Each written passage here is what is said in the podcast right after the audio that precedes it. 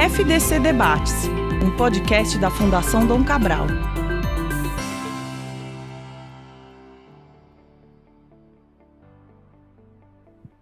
Olá para você que me escuta agora, seja bem-vindo e bem-vindo ao FDC Debates, podcast aqui da Fundação Dom Cabral. Feliz 2022 para você que está nos ouvindo e estamos voltando à programação inédita aqui no nosso canal. Eu sou Tomás Castilho e um prazer estar aqui novamente, mais um ano com vários conteúdos super interessantes para vocês que estão nos ouvindo. E hoje a gente vai falar um pouco sobre expectativas para 2022. Lembrando que esse não é um exercício de adivinhação do futuro. A gente vai coletar aqui, a partir da conversa, pensando nos dados que os nossos professores vão trazer e que análises que eles fazem. Então é mais um exercício mesmo de a gente, o que, que a gente pode esperar para esse ano que já começou. Eu queria começar apresentando os participantes desta conversa, começando aqui pelo nosso caro professor associado da Fundação Dom Cabral, professor Carlos Braga. Tudo bom, professor? Como é que você está? Tudo bem, Tomás. Também trouxemos aqui dois professores de estratégia da Fundação Dom Cabral, começando aqui pelo professor Paulo Vicente Alves. Como é que você está, professor? Tudo bem por aqui. E professor Aldemir Drummond, como é que você está, professor? Tudo bem, Tomás. Ótimo, prazer estar aí com você, com os professores Paulo Vicente, Carlos Braga, com os ouvintes aí do nosso podcast. Excelente, prazer é todo meu estar aqui novamente com vocês e com os ouvintes. E a gente vai então falar um pouco, né? Vamos ter as nossas nossas discussões aqui, mas antes de tudo, cada um dos professores vai ter um tempo para explorar as suas ideias, os seus pontos de vista. Vamos começar aqui pelo nosso querido professor Carlos Braga. E aí a pergunta inicial que eu deixo para cada um de vocês, né? O que, que é, espera, o que, que a gente, o que, que 2022 pode nos oferecer de acordo com o que vocês estão vendo de, do mundo hoje? Bem, a primeira coisa que me vem à mente com relação a essa pergunta é uma frase bem conhecida que usualmente é caracterizada como uma maldição chinesa, né? que você possa viver em tempos interessantes. Né? Na realidade, isso não é uma maldição chinesa. Né? É um exemplo de fake news. Né? Foi um escritor inglês que disse isso e atribuiu aos chineses mas não existe essa maldição chinesa. Mas ela ficou famosa porque começou a ser utilizada. O Bob Kennedy, por exemplo, fez um discurso nos anos 60 utilizando essa expressão e aí viralizou, digamos assim, como uma maldição chinesa. E não resta dúvida nenhuma que 2022 vai ser um ano muito interessante uh, do ponto de vista da economia mundial e, em particular, do ponto de vista da situação brasileira. Então, rapidamente, se a gente olhar os principais riscos, né? E eu gosto de pensar na definição de risco como a composição entre ameaças e vulnerabilidade, né? Porque obviamente, por exemplo, com relação à COVID-19, nós temos aqui a ameaça das novas cepas, como é o caso da Omicron, mas, ao mesmo tempo, em termos de vulnerabilidade, no Brasil e em muitos outros países, com a expansão da vacinação, o risco diminuiu. Quer dizer, continua a ser um problema, dadas as características do vírus, né? particularmente o fato de termos a possibilidade de contágio bem mais elevada do que cepas anteriores. Mas exatamente porque nós já temos uma cobertura vacinal significativa, ou e também exposição a versões iniciais do, da Covid-19, na realidade, nós estamos tendo uma taxa de fatalidade bem inferior àquela de outros momentos da pandemia. Mas a Covid-19 vai continuar a ser um risco significativo, não apenas para o Brasil, mas para o mundo como um todo, uh, em termos de 2022, dado que pode ainda causar não apenas problemas a nível da saúde pública, mas implicações econômicas, como nós já vimos em 2020 e 2021. Eu sou relativamente otimista com relação a esse risco, embora não possa descontar a possibilidade de novas cepas, eu acho que no segundo semestre de 2022 nós vamos estar numa situação bem melhor com relação à pandemia. Agora, existem outros riscos externos sobre os quais nós não temos controle, que certamente uh, colocam questões muito importantes para o Brasil no ano de 2022. Nós estamos observando o que eu poderia caracterizar como uma mudança de regime. Nas últimas décadas, nós convivemos com inflação, particularmente nos países industrializados, muito baixa e taxas de juros extraordinariamente baixas, em muitos casos, até em termos reais negativas. Pois bem, isso está mudando. Né? E 2022 vai ver um aperto monetário, pelo menos em dois países centrais do ponto de vista de política monetária, qual seja os Estados Unidos e o Reino Unido. O Banco Central Europeu e o Banco do Japão é uma questão mais em aberto, se a gente vai ver um aperto monetário em 2022. Mas a questão crítica para taxas de juros do ponto de vista de países em desenvolvimento é o que acontece nos Estados Unidos. Isso a gente sabe que certamente, começando em março desse ano, o Fed, o Banco Central dos Estados Unidos, já sinalizou que nós vamos ter que começar a observar aumentos das taxas de referência, a taxa política de juros, o equivalente à nossa Selic, que hoje anda entre 0 e 0,25%, e a expectativa é que nós tenhamos de 4 a 5 aumentos no ano de 2022 não vai chegar a nada parecido ao que nós observamos aqui no Brasil, mas muito provavelmente nós vamos caminhar aí na direção de pelo menos 1 a 2% no final desse ano em termos da taxa de referência. E coisa similar também no Banco uh, da Inglaterra, no, no contexto do Reino Unido. A China é uma outra história, parece nesse momento, pelo menos, em virtude dos problemas, particularmente no setor imobiliário, que eles vão manter uma política acomodatícia, inclusive a taxa de juros de referência caiu recentemente na China.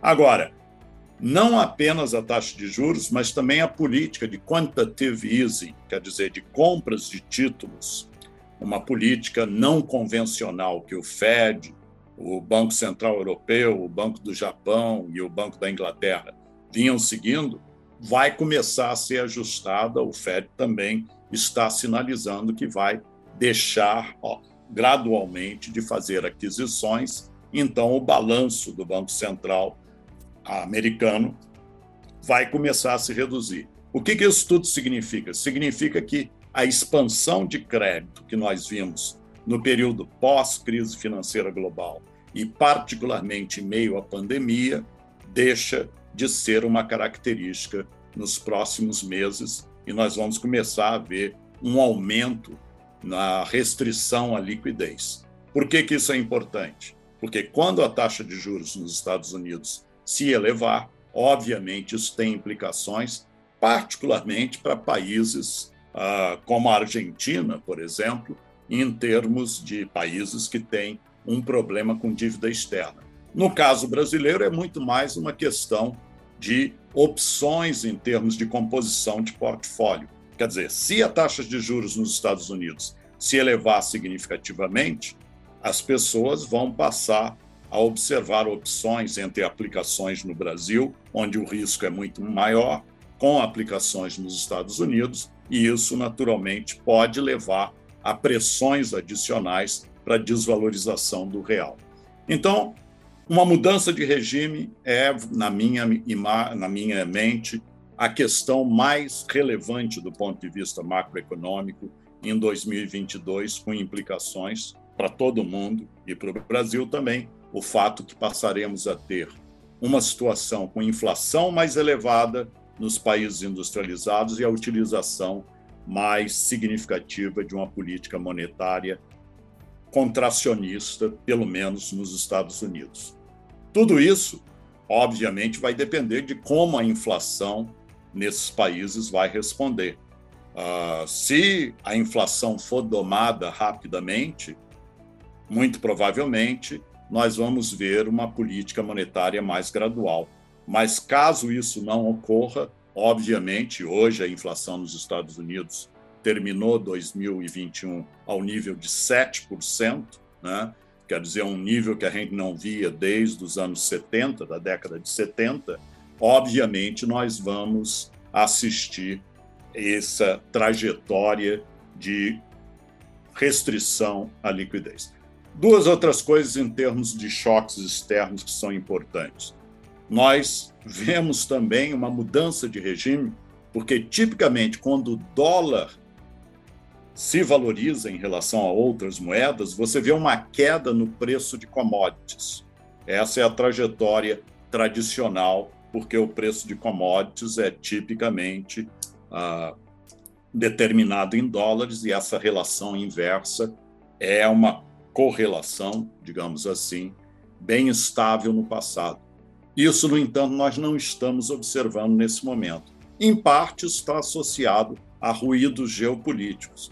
O Paulo certamente vai expandir, as, por exemplo, a questão no leste europeu tem implicações para o preço de energia na Europa e todo mundo, com o potencial aí da crise da Ucrânia, tem implicações para o preço do gás natural ah, já que a Europa depende muito especificamente de importações da Rússia. Né? Nós temos também tensões no Mar da China, particularmente com relação a Taiwan, mas essa é a grande questão macroeconômica para 2022 do ponto de vista externo. Do ponto de vista doméstico, né, é um período caracterizado por um nível elevado de incerteza, em particular porque é um um, um ano de eleições. Nós já vimos a taxa de crescimento ah, esperada para o Brasil sendo ajustada de forma muito significativa. Né? Quer dizer, nós em, em 2021, no final de 2021, o FMI, por exemplo, em outubro de 2021, esperava que a economia brasileira fosse crescer 1,5% em 2022. Essa semana, o, a nova versão do World Economic Outlook do FMI já coloca a taxa de crescimento do Brasil em 0,3% para 2022. Se a gente olhar as estimativas do mercado financeiro, elas também vão nessa direção. Né? O relatório Focus do Banco Central, que no final do ano passado esperava um crescimento de 0,5%, ah, de, um, de 0,5% para 2022, hoje já está muito parecido com o FMI, 0,29%. E o porquê disso? Bem, tem a ver com a incerteza, tem a ver com o fato de que a política monetária brasileira, na realidade, o Banco Central brasileiro, ah, seguiu bem à frente dos bancos centrais de países industrializados, também porque a nossa inflação a 10,06%, foi quando terminou no ano passado. O Banco Central Brasileiro, se vocês, aqueles que gostam de western e spaghetti, vão lembrar de um dos filmes do Clint Eastwood, uh, The Bad, the, the, Good, the Bad and the Ugly, né? Do ponto de vista de política monetária, o Banco Central Brasileiro é o The Good. Ele saiu à frente em termos de aperto monetário. O Bad é a, o Fed que está saindo atrás, esperou demais para fazer esse ajuste. E o ugly é a experiência da Turquia, que na realidade está baixando taxas de juros em meio a um aumento de inflação. Então, essa situação, a nossa expectativa é que a inflação vá se moderar, mas é complicado por problemas logísticos, choques de oferta associados com a pandemia e implicações para transporte internacional. E o grande perigo para o Brasil é que em 2022, se essa situação, que a gente já vê um aumento do custo do serviço da dívida por causa do aumento da taxa de juros, a gente entre numa situação do que se chama de uh, dominância fiscal. Quer dizer, é um momento em que a política monetária perde muito da sua eficácia se você não tiver uma política fiscal adequada. E esse é o grande problema brasileiro no momento. Uma política fiscal que nós realmente perdemos, vamos dizer, as âncoras que existiam e com essas medidas que foram tomadas com relação aos precatórios, a mudança do cálculo para o teto de gasto, isso se abriu um espaço para gastos, mas ao mesmo tempo cria uma insegurança jurídica muito grande. Então fica a questão: será que a política monetária restritiva que o Banco Central vem adotando, que é correta dadas as características da inflação brasileira nesse momento, vai ter a eficácia que a gente espera? Será que nós vamos conseguir voltar à meta de inflação que é 3,5%, mais ou menos 1,5% em 2022, ou vamos continuar a ter uma situação de excesso inflacionário por causa das medidas fiscais populistas tomadas em meio a um processo que tem como principal objetivo resultados eleitoreiros. Então, esse é o grande drama no momento, e é nesse contexto aí que sejam as, as evoluções internacionais com essa mudança de regime, seja a situação brasileira, nós temos uma série de desafios e eu vou parar por aqui. Professor Paulo Vicente, quer dividir com a gente aí quais são as suas expectativas? Na parte econômica, eu estou alinhado com o Carlos, acho que 100%. Uh, só de, colocaria aí um, algum detalhamento de que a inflação no mundo como um todo tem alguns componentes aí de questão logística, que ainda está com um problema grave de, de, gargalos logísticos, a substituição da energia, está tentando fazer uma transição energética e eliminar o carvão no meio da história, e não está pronto, então, na verdade, você acaba pressionando o preço do petróleo, eh, junto com questões geopolíticas, isso traz mais inflação, e traz inflação também para os materiais minerais que são necessários para a transição energética, porque você, por um lado, quer fechar minas, mas, por outro lado, você quer aumentar a demanda de alguns metais, então você gera um fenômeno de, de, de menos oferta e mais demanda. E alguns chamam isso de inflação verde ou greenflation. E mão de obra, você tem uma questão de mão de obra aí, mão de obra qualificada principalmente, que nos Estados Unidos está ficando complicado, muita gente abandonando os empregos, os americanos chamam isso de great quitting, né, o grande abandono, e isso está aumentando, pressionando ainda mais a questão inflacionária de salário. Isso só adiciona ao que o Carlos já falou. Ou seja, a pressão inflacionária está chegando no mundo inteiro. E acho, concordo com o Carlos, o, o governo americano, o FED, está reagindo, tardiamente, mas está reagindo. Acho que o mais interessante para falar aqui são as questões geopolíticas e tecnológicas. Questões geopolíticas têm três grandes é, incógnitas a China, Rússia e a própria Brasil. Ah, na China, a China está mudando a estrutura de, de, crescimento deles, depois de 40 anos. Houve uma mudança lá quando ah, da passagem do Mao para o Deng Xiaoping, eles começaram a abrir mais a China. E isso mudou, fez a China ser o, o, o local de industrialização que a gente conhece dos últimos 40 anos, e fez a China crescer, principalmente da costa para o interior. Só que em 2021 o Xi Jinping resolveu mudar isso. Resolveu mudar para o que ele chama de prosperidade comum. O que é prosperidade comum? Nem ele sabe direito explicar. Então há uma dificuldade, inclusive, no qual é o conceito de prosperidade comum. Provavelmente isso foi motivado pelo medo que o Partido Comunista Chinês teve a partir do evento de 6 de janeiro de 2021, quando o Capitólio foi invadido a partir de tumultos nas redes sociais e foi insuflando, insuflando e aconteceu aquilo ali. E os chineses dizendo, não, pode, não, quer, não quero que aconteça isso aqui.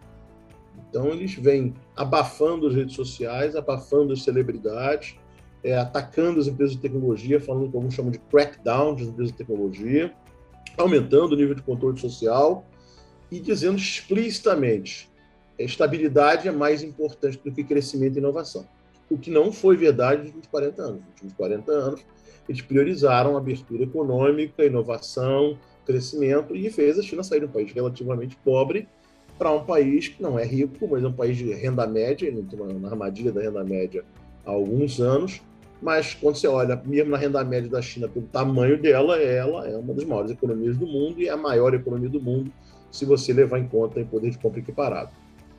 Isso mudou. Ou seja, houve uma mudança estratégica na China. Para onde isso vai levar a China? Faça suas apostas. Há muitos autores que dizem que a China atingiu o pico de crescimento dela.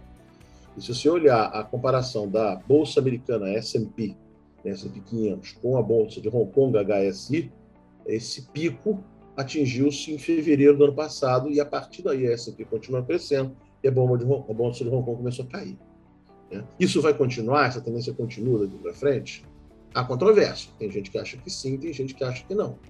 Então há uma dúvida de que a China pode ter atingido o pico de desenvolvimento do modelo que tinha, até porque ela mudou de modelo agora.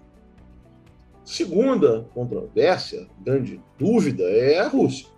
A Rússia tem se sentido pressionada pela expansão da OTAN uh, para o leste nos últimos 30 anos, mas a verdade é que a, a Rússia fez e desfez um monte de ataques e guerras e invasões nos últimos 100 anos. Se você botar 1917 como começo lá da Revolução é, Soviética para cá, ela invadiu diversos, se não quase todos os países na sua, na sua vizinhança. Instalou ditadores como Ceausescu na Romênia, promoveu massacres como Holodomor na, na, na, na Ucrânia através da fome, invadiu a Finlândia, a Polônia, Lituânia, Letônia, Estônia, Hungria, Tchecoslováquia. Ou seja, ninguém lhe confia. É, existe uma relação de mútua desconfiança muito forte nos últimos 100 anos. E mesmo antes de entrar para a OTAN, alguns outros países já tinham formado um chamado Grupo de Visegrado. Né? E, ou seja, há um problema ali de confiança no leste europeu que ultrapassa a questão da OTAN. Os russos têm legitimidade de se sentir ameaçados e eles reagem da forma que os russos sempre reagem: vão ameaçar de invadir. Vai invadir mesmo ou não vai invadir? Há controvérsias de novo. O mais provável cenário, até seguindo a doutrina dos próprios soviéticos que os russos adotaram, é de desestabilizar primeiro a Ucrânia para depois tentar invadir. O que os russos gostam não é de uma guerra aberta, eles gostam é de ou tomar num, golpe de mão, como aconteceu na Crimeia em 2004, em 2014, perdão, é, ou então de ganhar no grito. Nesse caso, eles não conseguiram nenhuma das duas coisas. Houve uma reação, está é, tá se enviando armas para a Ucrânia, a força da Ucrânia é muito inferior militarmente à da Rússia, mas em compensação está na defesa, ela, se houver um ataque vai ter guerra urbana, ou seja, os russos têm tido dificuldades logísticas e têm dificuldade de recrutamento de, de, de, material humano. A gente sabe disso por conta do que aconteceu, que já está publicado de 2014 para cá, é, sobre as, a guerra que continua lá na região do Donbass, em torno de Donetsk e Luhansk. É, efetivamente, não vai ser tão passeio no parque para o russo se ele for invadido. Minimamente vai haver uma, um monte de sanções do Ocidente, a maior ameaça, aparentemente, é ele tirar ele do sistema bancário chamado SWIFT, e que impediria a transação comercial de dólares, tanto para entrar quanto para sair da Rússia, e isso é, desorganizaria bastante a economia russa, que depende muito do petróleo e do gás.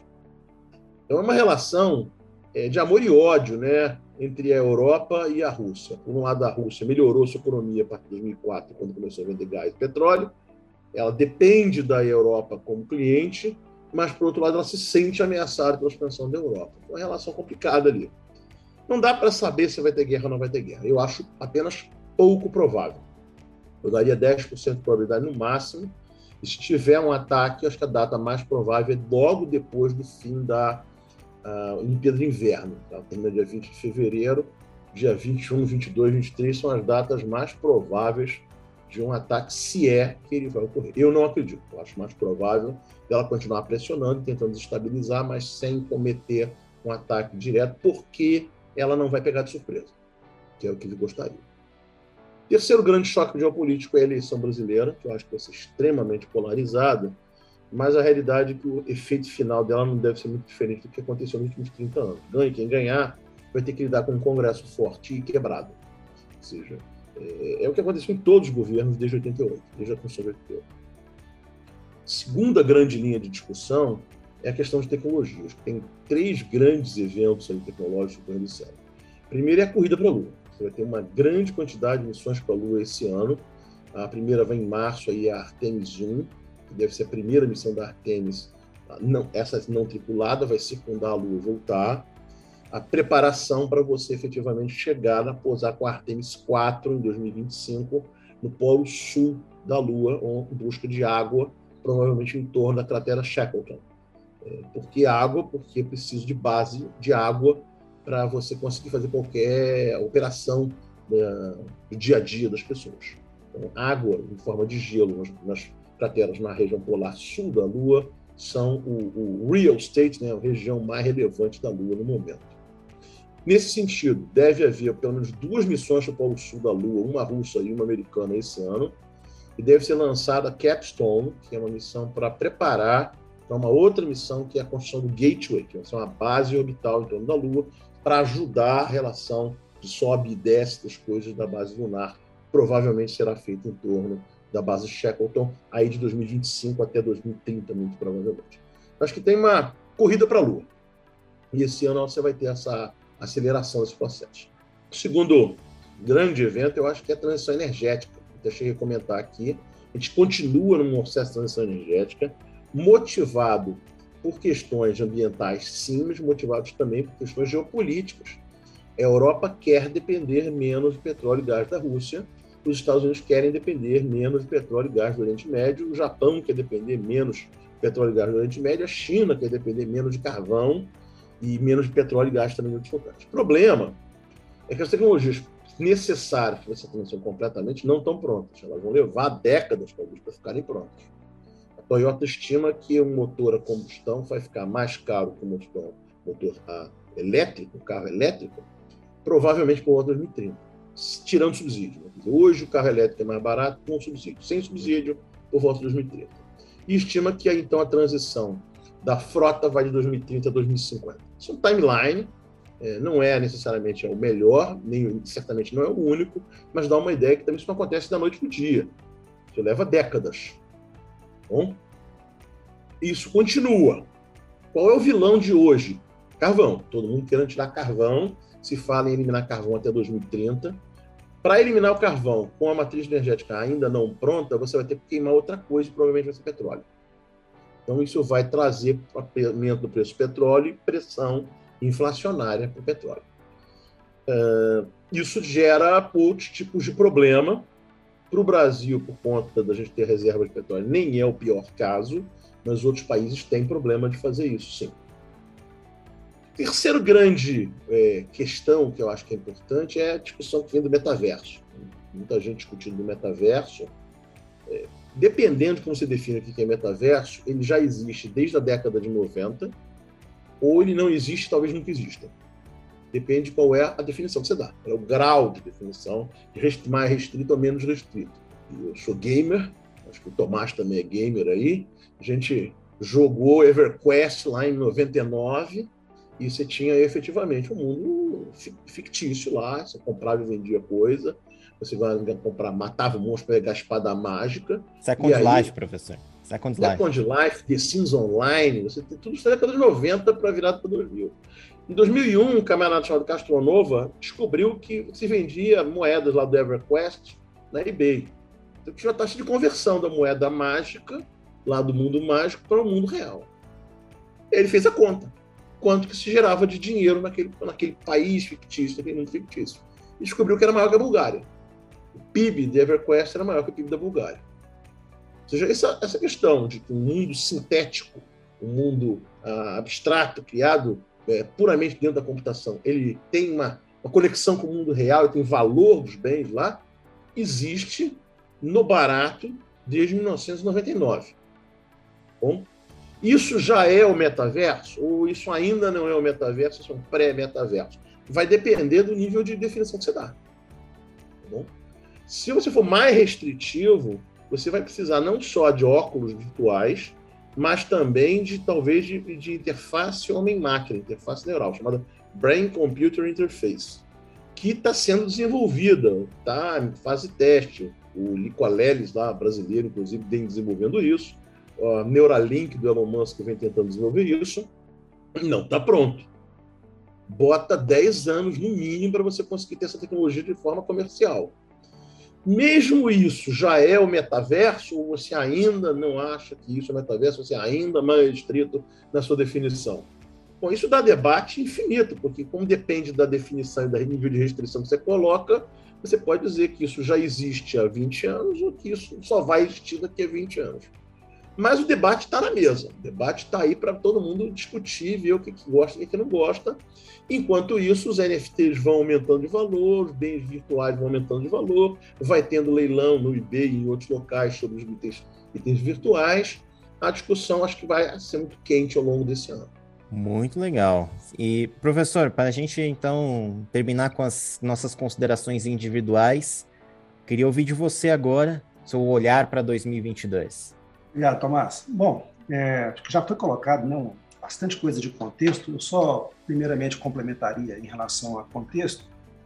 É, um relatório que saiu agora, em 2022, do World Economic Forum, chamado o Relatório Global de Riscos, é, em que ele coloca que, basicamente, uma pesquisa feita em vários países no mundo, com especialistas e com lideranças de diferentes segmentos da sociedade, coloca uma coisa muito clara para os próximos três anos, que é uma volatilidade imensa, um aumento de volatilidade nos próximos anos e uma grande preocupação com recuperações econômicas muito divergentes entre os países e dentro dos países em diferentes classes sociais, é, o que poderia trazer tensões grandes em termos de muitos ganhadores e perdedores, é, tanto entre países como dentro dos países. Quando esse prazo é colocado para cinco anos, cinco anos, os grandes riscos são ligados muito mais a riscos sociais, talvez até como consequência dessa disparidade, e riscos ambientais. E quando o prazo é colocado para 10 anos, é impressionante como é que a saúde do planeta os riscos ambientais tomam o protagonismo. É, cinco dos dez maiores riscos colocados nessa enquete global são ligados a mudanças climáticas nos próximos 10 anos. É, e a gente pensa no Brasil, o Brasil pode ter aí um papel é, extremamente relevante é, nessa questão dos riscos climáticos. Trazendo então para o Brasil, né, é, na sua pergunta da expectativa, eu vou colocar aqui um pouco do, de desejo né? Eu gostaria de ter uma expectativa, ou tenho uma expectativa, de um maior protagonismo aí das lideranças dos diversos segmentos da sociedade brasileira em termos de que país que a gente quer construir, o que estamos construindo. Né? Acho que 2022 é um ano cheio de simbolismos no Brasil, é um ano que a gente faz 200 anos de independência, é um ano que temos 100 anos da Semana de Arte Moderna, né? um evento extremamente importante em termos de afirmação cultural.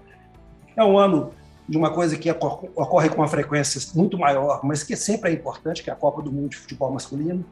É, né, é um ano que vai ser em novembro. É, e é um ano, né, como já foi falado, de eleições é, gerais no, país. Né? Temos eleições para presidente, um terço do Senado, é, Câmara de Deputados, governadores, Assembleias Legislativas. Então, é um ano importante em termos de eleições. Nesse sentido, se a gente pensar, né, essa vai ser, ou estas serão as, a nona eleição é, após o fim da ditadura militar e da promulgação da, da Constituição é, de 1988. Né? Então, pensando em 22, né, vem à minha cabeça assim, o que, que nós aprendemos, né, refletindo sobre esses 30 e poucos anos de democracia, o que, que nós aprendemos com esses ciclos eleitorais é, ocorridos no Brasil. Né? É, inegavelmente, acho que nós tivemos muitos avanços como sociedade, é, mas, por outro lado, também eu acho que é difícil você contestar de que os avanços venham a uma velocidade menor do que nós desejaríamos, né? E isso no Brasil é um problema. É um problema porque a gente tem um, um contingente imenso da nossa população em, em, condições sociais e econômicas muito difíceis. Né? É muito diferente o Japão ficar com a economia estagnada muitos anos e o Brasil ficar com a economia estagnada ou até é, de forma negativa por muito tempo, porque isso tem um efeito imenso no curto prazo em termos de bem-estar da população, que está né, em situação de grande vulnerabilidade, uma parte significativa, e um, um, um, efeito terrível no médio e longo prazo em termos de perda de formação de capital humano, que seria tão importante para o país é, no, seu, no seu desenvolvimento. Né? Acho que o, que a gente vê nesse contexto né, é que, é, com né, esses ciclos eleitorais, eu acho que a gente vê que é normal, em qualquer democracia, no Brasil não é diferente, que você tem uma alternância de poder e, portanto, como consequência, mudanças de prioridades, né, de um governo para outro, quando há né, mudanças mais significativas que talvez não deveria ser tão normal, é o que a gente tem observado nos últimos anos em algumas áreas, que é uma certa tentativa de uma quase destruição de, uh, institucional, né, que a gente tem visto no país. é, em algumas áreas como saúde, meio ambiente, cultura, educação, pesquisa e desenvolvimento, é, a gente tem visto praticamente uma destruição, uma tentativa de destruição, equilibrada às vezes pelos próprios checks and balances, aí, equilíbrios da democracia, mas é, talvez um resultado negativo. E eu estou dizendo isso não é uma responsabilidade exclusiva de poder executivo, isso é uma responsabilidade muito também do Congresso Nacional, nosso poder é, legislativo. Mas eu acho que, olhando com o princípio da democracia, isso é parte do jogo democrático. Né? É parte do jogo. Mas é parte também, e aí acho que é um convite do nosso aprendizado democrático. É, será que um país que a gente vê é, esse resultado ao longo desses anos, isto é, avanços, mas numa velocidade muito menor, nós não seríamos capazes, aí, como indivíduos, como líderes de organizações, como trabalhadores, como cidadãos, de conseguir agendar, acordar uma agenda mínima, básica, de pontos que o país teria que avançar? Quer dizer, eu coloco isso porque a gente tem diversos exemplos que dificilmente alguém publicamente será contra. Por exemplo, se você pegar um exemplo de educação pública de qualidade, acessível para todo mundo, dificilmente alguém vai ser publicamente contra isso, certo? É, pelo contrário, provavelmente nós vamos ver na campanha desse ano muita gente falando a favor e tal. Da mesma maneira que se a gente levantar que gostaríamos de ter um desenvolvimento econômico é, junto com o desenvolvimento humano e social na região da Amazônia, com a preservação de floresta e com rios limpos, provavelmente a grande maioria da população vai concordar, os políticos, todo mundo vai concordar que isso é importante, ou se não todo mundo, uma boa parte. O que, que acontece, né? Como eu falei, nós temos vários desses pontos que são quase que consensuais, mas que não avançam. Qual é a nossa atitude histórica aí no, no país, né? Normalmente a gente concorda com esses pontos, passa pelo ciclo eleitoral e espera que os políticos e agentes públicos cuidem disso. Mas, como eu já destaquei, o nosso avanço é muito lento, muito aquém da nossa expectativa de desenvolvimento do país. Né? Os resultados mostram o seguinte: essa atitude de levar esses pontos, né, é, discutir sobre eles, esperar que os agentes públicos, principalmente os políticos, mudem, é, tem demonstrado que não tem dado certo. Então, Quer dizer, o que isso me leva à conclusão de que a gente teria que mudar é a nossa atitude em relação a isso. Quer dizer, não basta apenas votar. O voto é fundamental para a democracia, mas não basta apenas, apenas votar. Né? Então, eu fico pensando o seguinte: eu teria uma expectativa de um maior protagonismo né, das lideranças dos diversos segmentos né, da sociedade brasileira, no sentido de uma explicitação de uma pauta mínima aí de aspirações para o país, de entender e evidenciar por que, que essa pauta não se realiza. Né? Eu vou voltar ao exemplo da educação. É, todo mundo talvez concorde que uma educação básica de qualidade e acessível é importante para todos. Nós temos, por exemplo, no estado do Ceará, um exemplo de quase 20 anos, duas décadas, bem sucedido, talvez não seja o ideal, mas relativamente bem sucedido, medido por resultados de testes de avanço na qualidade da educação, mas que não se espalha por outros estados do país. Então, nós temos uma aspiração comum, nós temos uma experiência bem sucedida, a gente sabe por que ela é bem sucedida, mas não somos capazes de escalar isso, de colocar isso no nível do país. Por quê? Né? Então, voltando, eu acho que seria importante explicitar essa pauta de aspirações, entender e evidenciar por que, que ela não acontece, por que, que ela não se né, alastra pelo país, e trabalhar nos pontos que impedem a sua realização. Né? Então, nesse sentido, o que eu esperaria de 22 é um ano né, tão recheado assim de simbolismo para o país, que a gente não entre novamente simplesmente num ciclo assim, esperar as eleições, participar de alguns debates, votar e vamos ver o que acontece. Quer dizer, isso não tem dado os resultados. Então, eu esperaria que as lideranças da sociedade assumam uma posição de maior protagonismo e vá né, além do voto. Né? Esperaria-se uma mobilização do primeiro, segundo e terceiro setor, lideranças de todos, né, do setor privado, do setor público, do setor, do setor é, pela ordem, né, público, privado e terceiro setor, é, no sentido de construção dessa pauta e de trabalhar para que efetivamente ela se torne uma realidade. Eu acho que a gente não, a gente pode, eu esperaria que em 22 dar um passo mais significativo para um, um país mais justo e um país mais próspero, que eu acho que é o que a gente está precisando. Com todo esse contexto colocado brilhantemente pelos colegas. Acho que é isso. Você que está ouvindo, inclusive o podcast, a gente tem aí bastante bastante conteúdo a se pensar para 2022. Eu queria até é, para a gente finalizar aqui, para virmos a última parte da nossa gravação, eu fiz uma série de anotações conforme vocês foram falando, né? E aí, se a gente pudesse colocar aqui numa lista, né? A gente pode até pensar nessa lista modelada a uma matriz de ameaça e vulnerabilidade, como o professor Carlos Braga colocou, né, no começo. Então, a gente tem a Covid-19 que não foi embora, a gente tem escassez de insumos, né? Tem uma crise até de semicondutores, toda uma indústria que está praticamente paralisada é, por conta disso. A gente tem os efeitos da, das mudanças climáticas acontecendo, estão ficando cada vez mais evidentes durante todo, por, pelos últimos anos, né? Consequentemente, a gente tem um custo energético elevado também acontecendo. É, sem falar das questões, né? A gente está falando das questões climáticas, a gente já está vivendo, quem está em Minas Gerais, né? Já está vivendo nesse começo de ano, infelizmente, né? Com as enchentes, com as chuvas extremamente fortes que estão acontecendo. É, e a gente ainda tem eleições polarizadas, a gente tem um potencial cancelamento de, de um evento como Carnaval, que movimentaria seu cerca de 10 bilhões de reais na economia brasileira, a gente tem um alto índice de desemprego ainda, a gente tem uma taxa de endividamento das famílias brasileiras nos últimos 11 anos, talvez a maior. Eu estou tentando ser otimista de verdade, professores, né? Então, queria muito saber de vocês qual que é o espaço de ação que vocês veem diante disso, que já está, esses desafios que já estão garantidos. A gente está em janeiro, a gente gravando em janeiro, e já temos esses elementos como garantidos para nossa vivência em 2022, fora as novidades que vão vir, né? Mas eu queria saber de vocês né, qual que é o espaço de ação que vocês veem para organizações ou mesmo para indivíduos conseguirem, de fato, articular isso mesmo que você falou, professor Aldemira, da gente tentar construir esse país que a gente está tentando construir. Pode começar por você mesmo, professor Aldemir, que acabou de falar, depois a gente segue para os outros professores.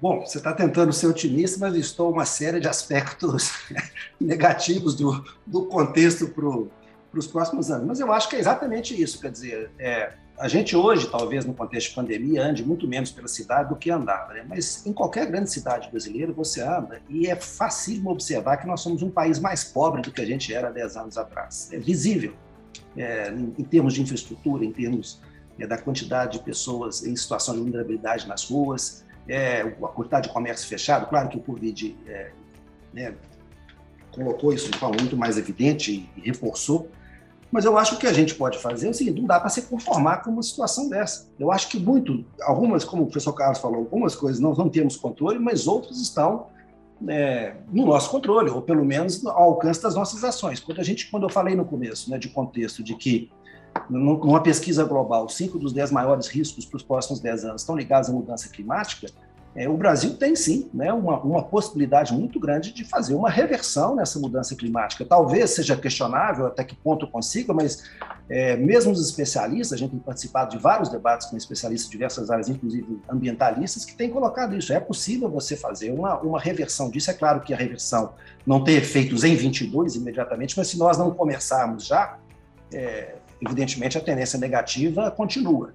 É, o que eu tenho colocado como uma maneira né, de caminhar é um pouco sairmos de uma posição relativamente passiva que a gente percebe na, na sociedade brasileira, de esperar né, que as pessoas que têm ah, o poder público sejam aquelas responsáveis é, pelas mudanças. Eu acho que todo mundo sabe disso, quem usa, as pessoas eleitas, elas refletem a nossa própria sociedade.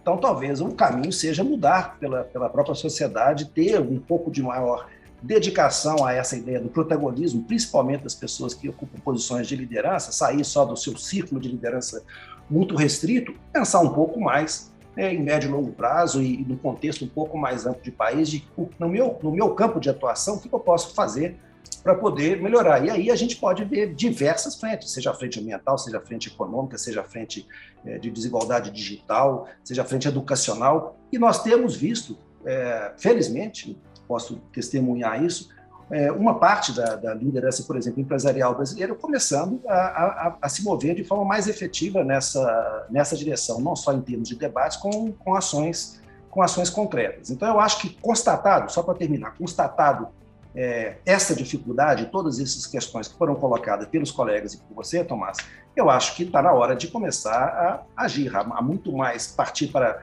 a discussão e ver efetivamente o que, que a gente precisa mudar e dedicar a mudança e não esperar que os outros simplesmente a façam. Bem, eu concordo plenamente com o que o Aldemir acabou de falar. Do ponto de vista internacional, né, Vamos lembrar que nós estamos chegando aqui no ano lunar chinês, vai ser o ano do tigre, né? Se eu observar os dois últimos anos do tigre, foram 2010, um ano de crise, particularmente por causa da crise da zona do euro, e antes disso, 1998, um ano caracterizado pelo boom do dot-com, da internet, né? A gente tem que rezar que o ano do Tigre 2022 na área internacional seja mais parecido com 1998 do que 2010, mas não dá para ser muito otimista. Agora, do ponto de vista doméstico, né, é o que o Aldemir falou.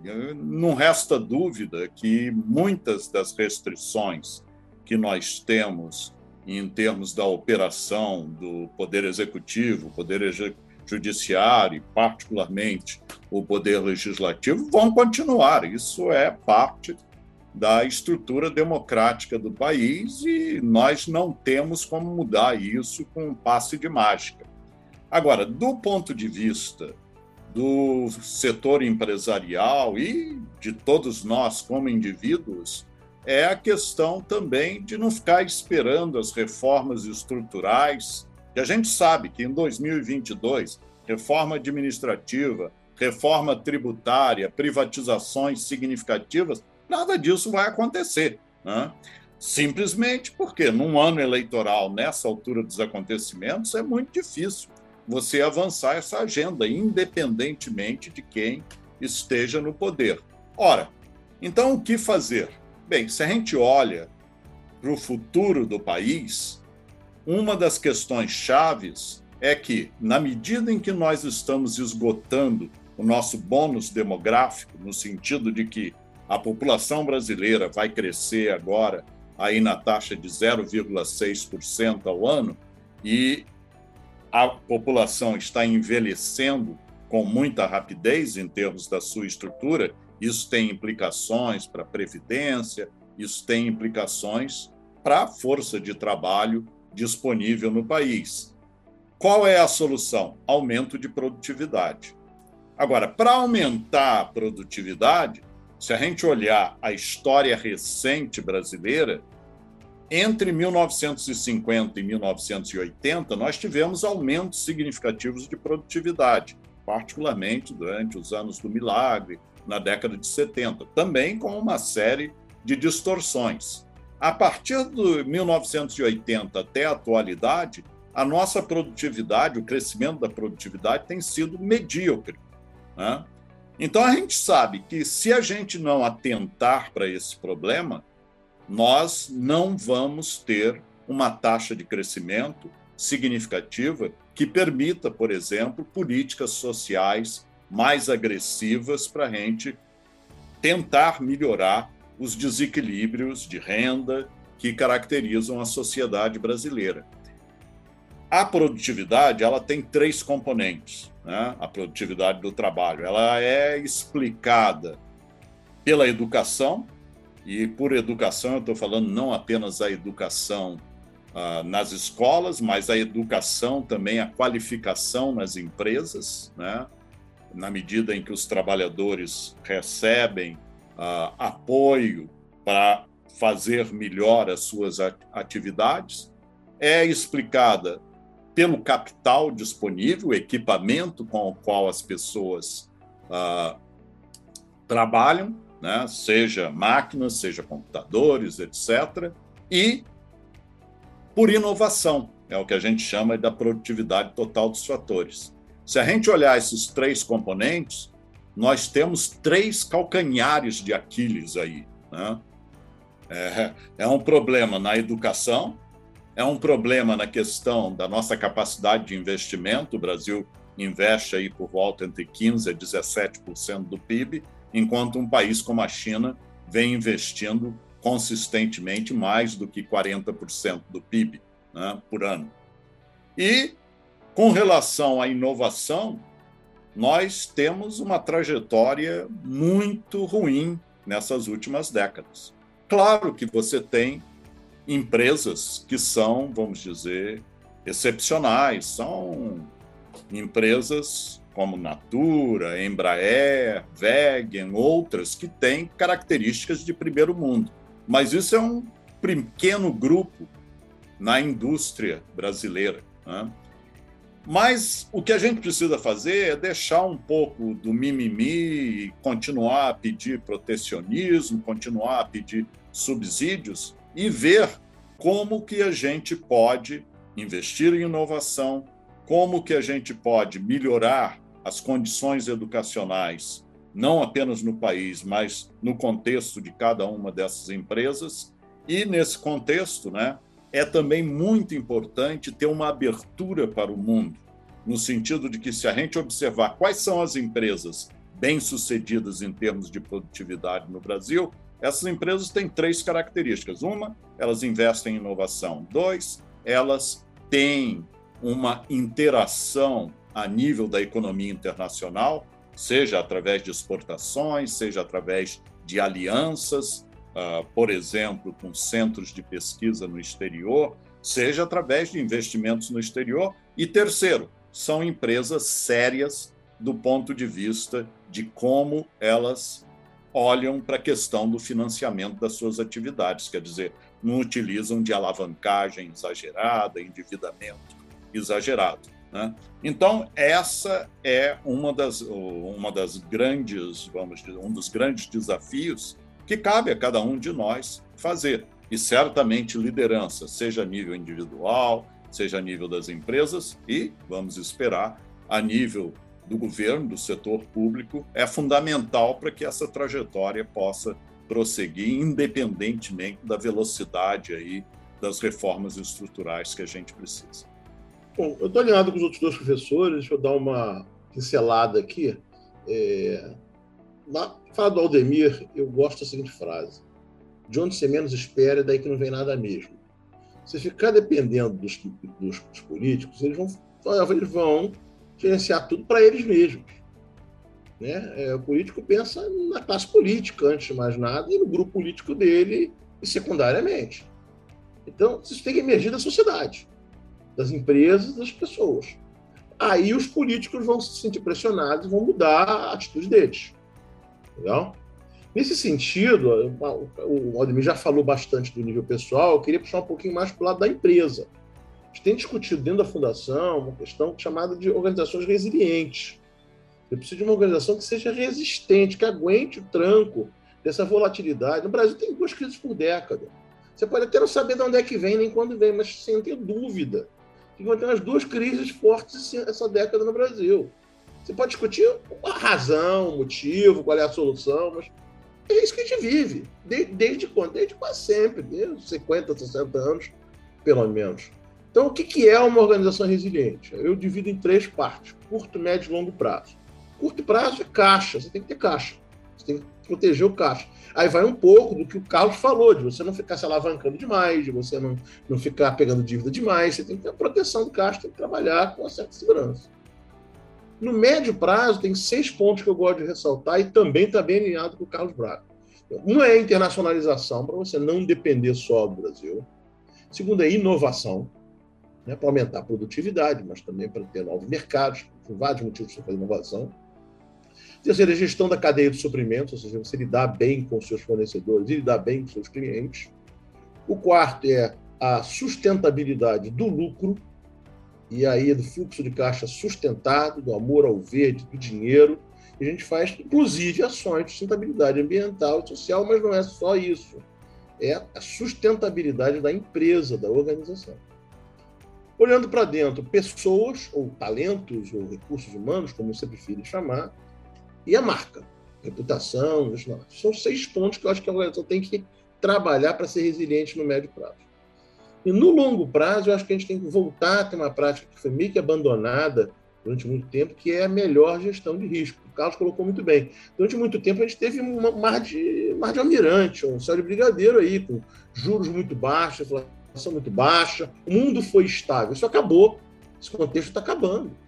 Então tem que voltar a fazer a gestão de risco melhor e olhar para os cisnes negros que podem vir, olhar para as possibilidades de questões geopolíticas que estavam adormecidas há três décadas, quatro décadas. A questões climáticas que estão chegando e vão chegar cada vez mais, a transição tecnológica, você queira ou não queira, vai haver transição tecnológica em diversos, a chegada da, dessa nova a pirâmide de estrutura social, ou seja, o envelhecimento da população, menos gente nascendo, mais urbana, a sociedade. Assim. Essas são tendências que a gente meio que deixou para lá, é, ficou olhando só no curto prazo, a gente olhou muito performance e pouco resiliência. E a gente que as organizações têm que tomar mais essa questão da resiliência. É, essa é a questão central. E aí, claro, essa minha fala conecta tanto com o Aldemir quanto com o Carlos Braga, porque, claro, a gente está no mesmo planeta, nós vendo as mesmas coisas, é só a questão de como é que se organiza esse raciocínio ali. Queria muito agradecer a presença de todos vocês aqui nessa gravação. Professor Carlos Braga, professor associado aqui da Fundação No Cabral, obrigado pelo seu tempo, viu?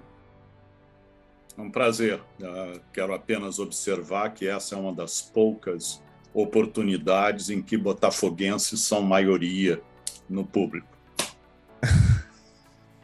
E alvinegros quase a totalidade. Olha aí, é. começamos, já começamos o ano com um cisne negro aqui acontecendo no episódio da Fundação Natal. Alvinegro, alvinegro. Obrigado, professor Paulo Vicente Alves, professor de estratégia aqui da Fundação do Cabral. Eu que agradeço a oportunidade, é um prazer estar contigo, com os meus colegas aqui.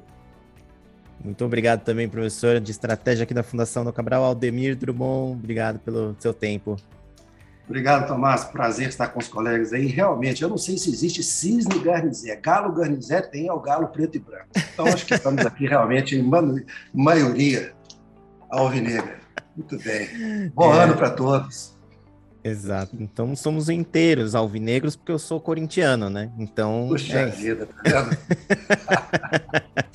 um grande abraço para você que está nos ouvindo e até a próxima.